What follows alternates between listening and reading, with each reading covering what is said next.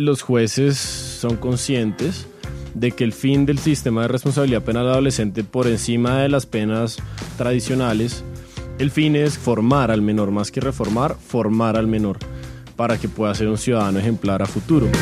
Caracol Podcast presenta Le tengo el caso. Un podcast de orientación legal gratuita con la abogada Ana Carolina Ramírez. Hola, buenas tardes, buenos días, buenas noches a la hora que nos estén oyendo en este podcast. Hoy como invitado tenemos a Nicolás Ramos, abogado independiente de la Fundación Pro Bono, que nos va a contar la historia de su usuario pro bono en un caso de delincuencia juvenil y como algo que le puede pasar a todas las personas cuando están en una etapa aprendiendo un poco de la vida o algún familiar nuestro o a nuestros hijos y nos va a contar un poquito cómo funciona la justicia juvenil, cómo es diferente de la justicia para los adultos y qué hacer si llegamos a encontrarnos con un caso similar a este. Hola Nicolás, bienvenido. Hola Ana, muchas gracias por la invitación, muchas gracias por esa introducción. En efecto, como mencionabas, yo hace un tiempo he venido trabajando como abogado independiente afiliado a la Fundación Pro Bono y como parte de mi trabajo en la Fundación Pro Bono tuve la oportunidad de conocer el caso de un joven llamado Miguel. Miguel es un joven que actualmente tiene 16 años y estuvo involucrado o está actualmente involucrado en un proceso penal como parte del sistema de responsabilidad penal adolescente. Resulta que Miguel vivía con su madre y con su hermano mayor. Y Miguel tenía muchos problemas de convivencia con el papá. También porque había, no solo con el papá, en general la familia tenía muchos problemas de convivencia. Su papá y su mamá no se llevaban nada bien, estaban separados, no divorciados legalmente, pero sí separados hacía ya unos años. Entonces Miguel no convivía con su papá. Resulta que un día el papá llegó a la casa de Miguel, se acostó en la cama de Miguel y cuando Miguel entró a su cuarto le pidió al papá que se corriera. El papá se negó, dijo que esa era su casa, que si Miguel estaba ahí es porque pues porque el papá se lo permitía y que él se iba a acostar ahí porque porque así lo quería. Y Miguel, como te digo, en ese momento tenía 15 años, en un ataque de rabia y pues después de haber aprendido también de lo que vio de sus padres, de su hermano, mmm, levantó todo el colchón de la cama, botó a su papá contra la pared y luego lo golpeó a puños, lo cual pues a su papá le generó unas lesiones en la cabeza y eso lo llevó también en medio del conflicto que tenía pues con su esposa y con sus hijos a presentar una denuncia penal. Entonces, ¿qué pasó? Una denuncia penal por lesiones personales contra su hijo. Exactamente, una denuncia penal por lesiones personales contra su hijo y eso dio lugar a que se iniciara un proceso penal. ¿Cómo funcionan los procesos penales para adolescentes? Como tú mencionabas, son diferentes de los procesos penales que se llevan contra adultos. ¿Por qué? Porque el sistema de responsabilidad penal adolescente, ante todo, tiene como fin primordial buscar una justicia restaurativa buscar la recuperación del menor, porque se entiende precisamente que por ser un menor de edad no es un adulto con plena capacidad, digamos, de decisión, de acción, sino que es un joven todavía en formación que puede cometer errores, por supuesto, lo cual no implica que no tenga que reconocer su culpa y que no tenga que reconocer que los actos que realizó estuvieron mal, pero que precisamente por su condición de menor que está todavía en formación, la justicia busca, antes que castigarlo drásticamente, lo que busca es brindarle oportunidades para que se reforme y para que en el futuro sea un adulto plenamente acoplado a la sociedad y que no vuelva a incurrir en ese tipo de conductas. Es decir, la justicia restaurativa no es que no haya sanción o no es que la persona salga impune, sino es un mecanismo alternativo de solución de controversias entre dos personas o entre una persona que ha infringido la ley que establece las normas de convivencia entre todos. Exactamente, la justicia restaurativa lo que busca es, digamos, sanar la herida que se genera a partir de la comisión de un delito, tanto en el infractor como en la víctima, porque los dos resultan heridos a partir de, de la comisión de un delito, y a su vez reemplazar la pena tradicional, lo que por ejemplo consideraríamos una pena privativa de la libertad, por penas que permitan precisamente que se sane esta herida, como por ejemplo la asistencia a talleres, la asistencia a actividades en las cuales se resarza a la víctima dependiendo del daño que ocurra. Si fue en este caso un golpe, pues precisamente una, una pedida de disculpas, una exposición artística. Ocurren muchos casos en los cuales los jóvenes explican lo que están sintiendo, piden perdón, se comprometen a asistir a talleres psicológicos, a talleres restaurativos, todo lo que garantice que los hechos no vuelvan a ocurrir y que las heridas sanen. Como una forma diferente de impartir justicia. Exactamente. Ok. Bueno, entonces Miguel tuvo una denuncia penal por lesiones personales. Como era menor de edad, eh, pues existía la alternativa de justicia restaurativa. ¿Y, ¿Y, qué pasó? ¿Qué pasó con Miguel? ¿Lo demandan? ¿Cómo inicia ese proceso? ¿A él lo demandan penalmente en una fiscalía cualquiera? Bueno, entonces el caso llegó efectivamente a una fiscalía. La fiscal encargada del caso lo conoció y tuvo contacto con un programa de la alcaldía, un programa que está, que está realizando la alcaldía de Bogotá, que se llama el Programa Distrital de Justicia Juvenil Restaurativa. ¿Cómo funciona este programa? Los funcionarios de la alcaldía, eh, de acuerdo con la fiscalía, analizan los casos que tienen y determinan algunos casos particulares en los cuales eh, consideran que las personas son candidatas a ingresar al programa. ¿Por qué? Porque se trata de delitos, pues que si bien son conductas delictivas, no son las conductas delictivas más graves, pero sí son conductas que afectan el tejido social. Por ejemplo, en este caso, el joven atacó violentamente a su papá esto, pues claro, no es un homicidio, no es una violación, no son ese tipo de conductas que son las sancionadas más gravemente. Pero en el marco de, una familia, de un hogar, este tipo de situaciones sí afecta muy gravemente el tejido social, el tejido de la familia. Y por eso estos casos que son, por un lado, delitos no tan graves, por llamarlos de alguna manera, pero por otro lado, delitos que sí afectan gravemente el tejido social son seleccionados por la alcaldía para que ingresen a ser parte de ese programa en qué consiste ese programa. Lo que se busca es que en vez de que se surta un proceso penal tradicional, que un proceso penal tradicional pues habría que la fiscalía formularía una imputación, posteriormente una acusación, se practicarían pruebas y al final el juez determinaría si la persona es culpable o no.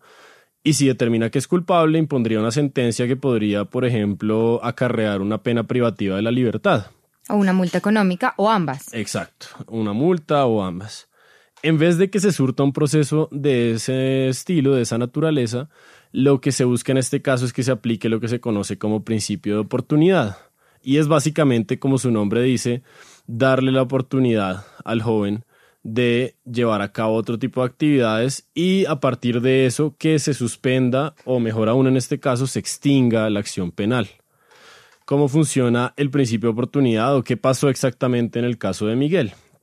Bueno, resulta que llegamos a un encuentro con la fiscalía que se llama el encuentro inicial. Es como la primera etapa de este tipo de procesos. Una vez allá, Miguel explicó lo que había ocurrido, explicó que estaba muy arrepentido, que era consciente de lo que había hecho, era consciente de, de cómo había actuado contra su padre y además nos explicó que estaba ya trabajando para, para que no se repitieran ese tipo de actos, que de hecho su convivencia con su papá había mejorado, todavía tenían problemas, pero, pero que a partir de esa situación había mejorado su convivencia, pero que en cualquier caso él era consciente pues de la gravedad de la situación y era consciente que tenía que hacer algo para, digamos, para resarcir las heridas que había causado. Entonces, una vez se discute esto, la Fiscalía nos comenta sobre este programa de justicia juvenil restaurativa. Una pregunta, en esa etapa 1, ¿es necesario el reconocimiento de los actos delictivos para poder continuar con el proceso? En esa etapa, en efecto, lo que es necesario no es, no es que se reconozca que se cometió el delito desde un punto de vista jurídico, digamos, que se configuraron las causales para que exista un delito, pero sí que se reconozcan los hechos. Y en efecto, él reconoció que esos hechos habían ocurrido, reconoció que su agresión a su papá había ocurrido y manifestó pues que era consciente, era plenamente consciente del error en que había incurrido. Entonces, ¿qué pasa? Con la fiscalía se acuerda que se va a solicitar ante un juez, porque esto ya tiene que ser ante un juez, que se aplique el principio de oportunidad. En este caso, en modalidad de suspensión. ¿Eso qué quiere decir? Lo que se le solicita a la fiscalía al juez, perdón, es que el proceso penal, en vez de continuar por el camino tradicional, normal que veníamos mencionando ahorita, el proceso se suspenda durante un término que puede ir de tres a seis meses y durante ese tiempo el joven acude a las instalaciones del, del programa de justicia juvenil restaurativa de la alcaldía una vez a la semana normalmente y allí lleva a cabo diferentes actos con psicólogos, con terapias, con también dependiendo de sus habilidades. Si es un joven que manifiesta habilidades artísticas, también con expertos en ese tema. Y así, con diferentes actividades dentro del marco de este programa, durante, como mencionaba, tres a seis meses, para que una vez allí se le realice un diagnóstico integral de cuál es su situación, de qué fue lo que pasó, cuáles fueron las causas que llevaron a que él, eh, a que él incurriera en esos actos y que se pueda garantizar que en efecto el joven sea plenamente consciente de lo que hizo, lleve a cabo actividades que permitan resarcir la herida causada. Y así una vez concluye el programa, una vez transcurren los, los meses que se hayan acordado con la fiscalía, se vuelve ante un juez y se le explica al juez, señor juez, en efecto el joven ha cumplido con los compromisos adquiridos, el programa de justicia juvenil restaurativa encontró que parte de las causas por las cuales se incurrió en esta conducta era la situación familiar de Miguel. En ese momento podía estar pasando por una mala situación personal, etcétera, etcétera. Sin embargo, teniendo además en cuenta que es un menor que tiene pues unos niveles de comprensión de lo que hace y de su rol en la sociedad hasta ahora en formación. Exactamente, eso es exactamente lo que, lo que se busca a partir de este programa de la alcaldía que los jóvenes se puedan formar, no solo, digamos, dejar de lado la conducta delictiva particular en la que incurrieron, sino que se puedan formar. Terminar de formar gracias a este, o sea, convertir un error en una oportunidad. Exactamente, y eso fue parte de lo que nos tocó explicarle a Miguel al momento de, de que él aceptara ser parte de este programa, porque él en un principio era un poco reticente porque le tocaba ir todas las semanas, él manifestó que iba a empezar a estudiar en el SENA, que iba a estar muy ocupado y, y básicamente le costaba mucho entender cuál era la importancia de ir allá, cuál era la importancia si él ya había pedido disculpas, si ya el papá había aceptado sus disculpas, por qué era importante. Y fue complicado también porque la mamá de Miguel estaba un poco en esa posición. No entendía mucho cuál era la relevancia de que Miguel fuera y hiciera parte de este programa. Entonces gran parte de la labor que tuvimos que hacer fue explicarles a ellos cómo esto, más que un castigo, era una gran oportunidad.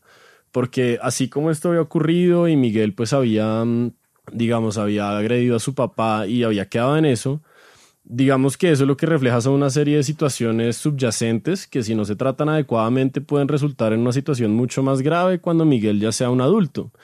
Y parte de, lo que tratamos de explicar en su momento fue, vean esto es más como una bendición, como una oportunidad que les da la vida de tratar estas causas de raíz, de recuperar, de reconstruir ese tejido familiar que tienen ustedes y de esa manera pues mantener la familia, que digamos que es lo más importante que tiene uno como persona, y además evitar que esto en el futuro pase. Y esto es una oportunidad que mucha gente no tiene, porque pues para nadie es un secreto que mm, este tipo de situaciones ocurren todos los días en muchos hogares, que las personas se agredan físicamente entre sí.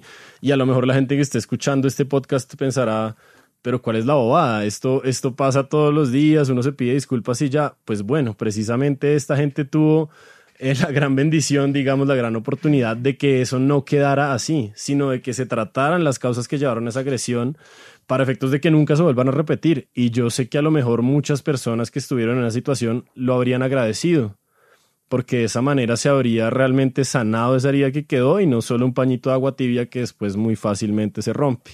Pero sobre todo convertir un delito que arranca como una cosa muy grave, porque en esta historia de Miguel arranca como una denuncia penal por lesiones personales, una cosa que es muy grave y se convierte en una conversación mucho más amable donde uno reconoce su error y vía una restauración social eh, que además beneficia también a quien causa el delito, pues terminan de, de quedar en paz con la justicia tengo una pregunta sobre ese principio de oportunidad, ¿qué es lo que convierte ese delito en una, en una situación pues mucho más positiva para Miguel?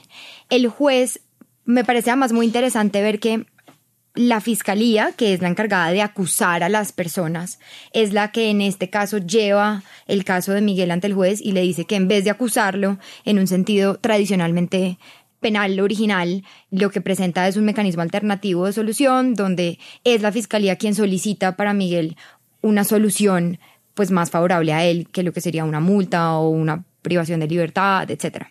Entonces quería preguntarte cuando la Fiscalía asume este rol más proactivo de protección hacia el menor y le solicita un principio de oportunidad al juez, ¿el juez qué tiene en cuenta para aprobar o negar este principio de oportunidad?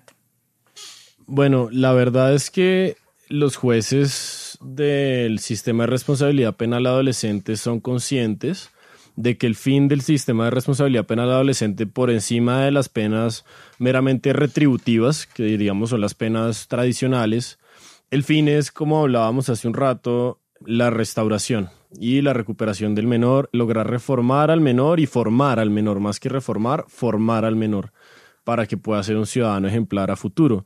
Los jueces son conscientes de esto y esto está contemplado tanto en la normatividad colombiana como en diferentes instrumentos internacionales que hablan sobre responsabilidad penal adolescente. Sin embargo, sí es cierto que hay muchos jueces que todavía son bastante reticentes a aplicar este tipo de figuras, sobre todo en crímenes, los crímenes más graves porque se siente la necesidad imperiosa pues de imponer una condena que sea tanto ejemplarizante como lo que se considera formadora, digamos. Entonces sí, muchas veces no es fácil porque los jueces, no todos los jueces están dispuestos a, acceder y aplicar este tipo de principios de oportunidad. No todos los fiscales tampoco están dispuestos a solicitarlos, porque en muchos casos creen que por la gravedad de las conductas es necesario imponer penas duras lo cual en algunos casos puede ser cierto. No estoy diciendo que ningún menor merezca ser condenado y recibir una pena, porque eso no es verdad. Lo que sí es cierto es que cada vez son más los jueces, los fiscales y sobre todo los defensores de familia, que también juegan un rol muy importante en todo este proceso, que están dispuestos a jugársela por aplicar este principio de oportunidad, y más cuando, como en este caso, existe un apoyo explícito por parte de la Alcaldía de Bogotá, que tiene un programa diseñado específicamente para eso, con psicólogos, con profesores, con personas expertas en menores de edad, que saben realmente sacarle provecho a esto. No es simplemente decir, deje tranquilo al niño, que él se va a portar mejor más adelante, para nada. Lo que se trata es de que sea un proceso serio, que realmente concluya con el resarcimiento del daño causado y con un beneficio para el menor, que el menor reconozca lo que hizo, pida perdón y siga adelante con su vida. Ok, una última pregunta sobre justicia restaurativa. Eso aplica, pues claramente en nuestro caso Miguel tenía 15 años, pero si Miguel tuviera, por ejemplo, 17 años y medio o estuviera un mes de cumplir 18 o si tuviera 18 años y un mes, ¿el funcionamiento sería diferente? Bueno, si ya tuviera más de 18 años al momento de cometer la conducta, en efecto, ya no sería, digamos, no sería elegible para el tema del sistema de responsabilidad penal adolescente, simplemente sería juzgado como un adulto. Al momento de comisión de los hechos, lo importante es los hechos. la edad en el momento en el que cometió los hechos, la edad que tiene cuando cometió los hechos, independientemente de lo que dure el proceso o etcétera, que bueno, la ley ahí pues tiene unos tiempos adicionales. Así es. Así ok. Y si tuviera, digamos, 17 años y medio, igual, simplemente el mismo rasero, sería menor de edad y por ende, si cometió el delito cuando es menor de edad, estaría disponible, elegible para este proyecto de justicia restaurativa. Es así, desde, digamos, desde un punto de vista legal y formal es así. Pero claro, es, también es cierto que entre, digamos, entre menos edad tenga una persona, se entiende que es una persona con menos capacidad de discernimiento y eso puede definitivamente influir al momento de tomar una decisión respecto de si conceder o no este tipo de principios. Ok. Miguel cumple este plazo de tres o seis meses, dependiendo de lo que le haya dado el juez en este caso, ¿Qué ocurre? Vuelven donde el juez, como tú me venías contando, le muestran que cumplieron el proceso, la alcaldía me imagino que expedirá un certificado y ahí acaba todo. ¿Qué, ¿Qué, ocurre? Bueno, en efecto, en el caso de Miguel lo que ocurrió es que fuimos ante el juez, se solicitó que se aplicara el principio de oportunidad en modalidad de suspensión a prueba, como te ha comentado, se suspendió el proceso eh, por el término de cuatro meses y durante esos cuatro meses Miguel asistió al programa de justicia juvenil restaurativa de la alcaldía. Estando allí fue muy interesante porque tuvo la oportunidad de acudir a terapias psicológicas en las cuales discutió incluso asuntos que iban mucho más allá de la situación específica que lo llevó al programa. Y eso permitió que Miguel digamos, fuera consciente de una cantidad de asuntos de los cuales probablemente no era consciente. Y no solo Miguel, sino también su familia, porque el programa le envía tanto a los padres como a la fiscalía y al abogado de la persona, en este caso yo, le envía informes periódicos en los cuales reporta los avances que se han registrado, las actividades que se han llevado a cabo y cómo ven ellos el proceso de la persona. Y en el caso de Miguel fue muy enriquecedor porque la verdad es que este proceso ha permitido que Miguel se acerque mucho más tanto con su papá como con su mamá, como con sus hermanos y se sienta, la verdad, agradecido de haber podido hacer parte de este programa. Hoy, hoy en día Miguel está ya estudiando en el SENA, como te comentaba, está estudiando gastronomía. Pero entonces ahí tengo una pregunta. Listo, se cumplen los cuatro meses, pero la pena de Miguel está suspendida. En efecto. Entonces, digamos que Miguel lo que estaba era como en un periodo ahí de, de prueba y vuelven donde el juez y el juez, ¿qué hace? En ese caso, lo que ocurre es que hay una segunda audiencia en la cual se pide ya la terminación definitiva del proceso, en la que la Fiscalía expone lo que se ha hecho, expone los resultados de, digamos, en este caso, el programa de justicia juvenil restaurativa, explica que el joven ha, cumplido con los compromisos que asumió de asistir al programa, de pedir perdón, etc. Y el juez valora si en efecto el cumplimiento de esos compromisos es suficiente para efectos de terminar de declarar extinguido el proceso penal. Nosotros en este caso no hemos tenido aún la, esta segunda audiencia porque pues está pendiente de que sea programada por temas de las fechas de los juzgados, pero ya Miguel cumplió con el plazo fijado originalmente, Miguel cumplió con los compromisos asumidos, así que tenemos confianza de que una vez lleguemos a, a esta audiencia, el juez en efecto va a declarar la extinción de la acción penal y Miguel va a poder seguir adelante con su vida, dejando atrás este hecho que, como te decía y me gusta repetirlo, más que algo desagradable, más que una situación que quisiera olvidar, yo creo que es una oportunidad que Miguel probablemente sabrá valorar cada vez más a lo largo de los años. Y está estudiando, nos dices. Está estudiando en el SENA, está viviendo con su papá, ha recuperado la relación con ambos y para mí la verdad es que este programa ha sido un instrumento muy valioso para efectos de de que él recuperara esa relación con su familia. Y buenísimo porque una vez se gradúe del SENA, como ya es pues después de que se surta la segunda audiencia y se haga el archivo definitivo del proceso penal por terminación, pues ya él va a estar al día con la justicia y va a poder buscar un trabajo con unos antecedentes penales que no le generen ninguna dificultad a la hora de salir al mercado laboral. En efecto, eso también es un tema definitivo, el hecho de tener antecedentes penales, para nadie es un secreto que es un lastre que las personas deben cargar toda su vida y cuando la acción penal se extingue en virtud de una aplicación del principio de oportunidad, no hay antecedentes penales, lo cual es muy valioso también para la persona. Nicolás, muchas gracias por la historia que nos contaste hoy. Seguramente que le va a servir muchísimo a personas, a algunas personas que nos estén oyendo. Y bueno, si alguien está en una situación igual, similar o tiene otra necesidad jurídica de otro tipo de los que presta servicios la fundación, que son muchísimos, ¿dónde podríamos contactar a la fundación? Bueno, en el evento en que alguien esté interesado en contactar a la Fundación Pro Bono, someter algún caso particular para satisfacer alguna necesidad jurídica que tengan, pueden eh, acceder a la página web de la Fundación, que es probono.org.co. Allí llenaron un formulario muy sencillo, muy simple que se puede llenar y ya una vez eh, cumplidos estos requisitos, la Fundación pasa a estudiar el caso. Gracias Nicolás. Creo que es importante aclararle a los oyentes que la fundación limita sus servicios a personas de estrato 1 y 2 y para eso tienen que evidenciar que pertenecen a este estrato, cargando por ejemplo un recibo de servicios públicos y que la fundación no siempre encuentra abogados para todos los usuarios que presentan sus casos. Sin embargo, los invitamos a consultar la página de la fundación. Hay herramientas educativas donde si bien no necesariamente a veces la necesidad que uno tiene no es de un abogado siempre, sino de pronto de conocer un tema, tiene unas cartillas educativas, vale la pena que visiten la página de la fundación.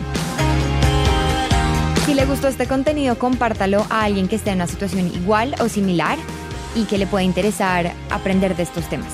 Si tienes dudas o preguntas, nos puedes buscar en Instagram como arroba caracolpodcast.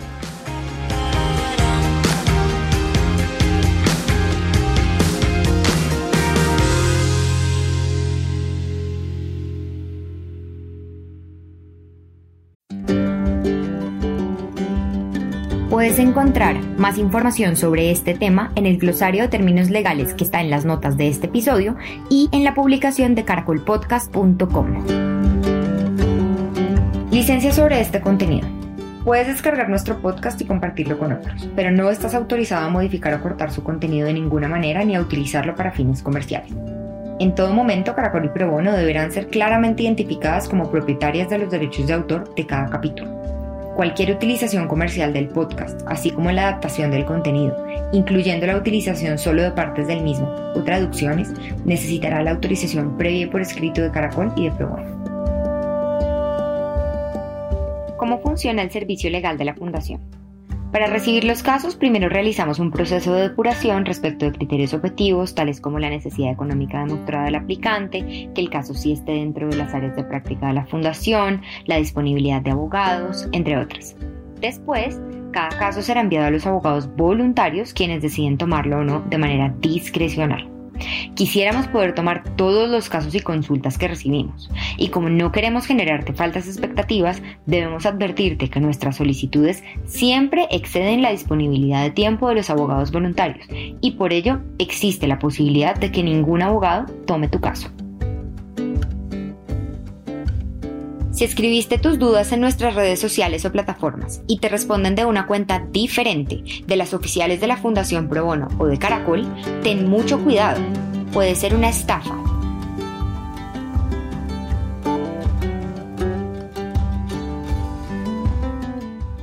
La información de texto y audio de este capítulo corresponde a las normas y jurisprudencia que estaban vigentes al momento de su publicación. Si detectas algún error, por favor cuéntanos.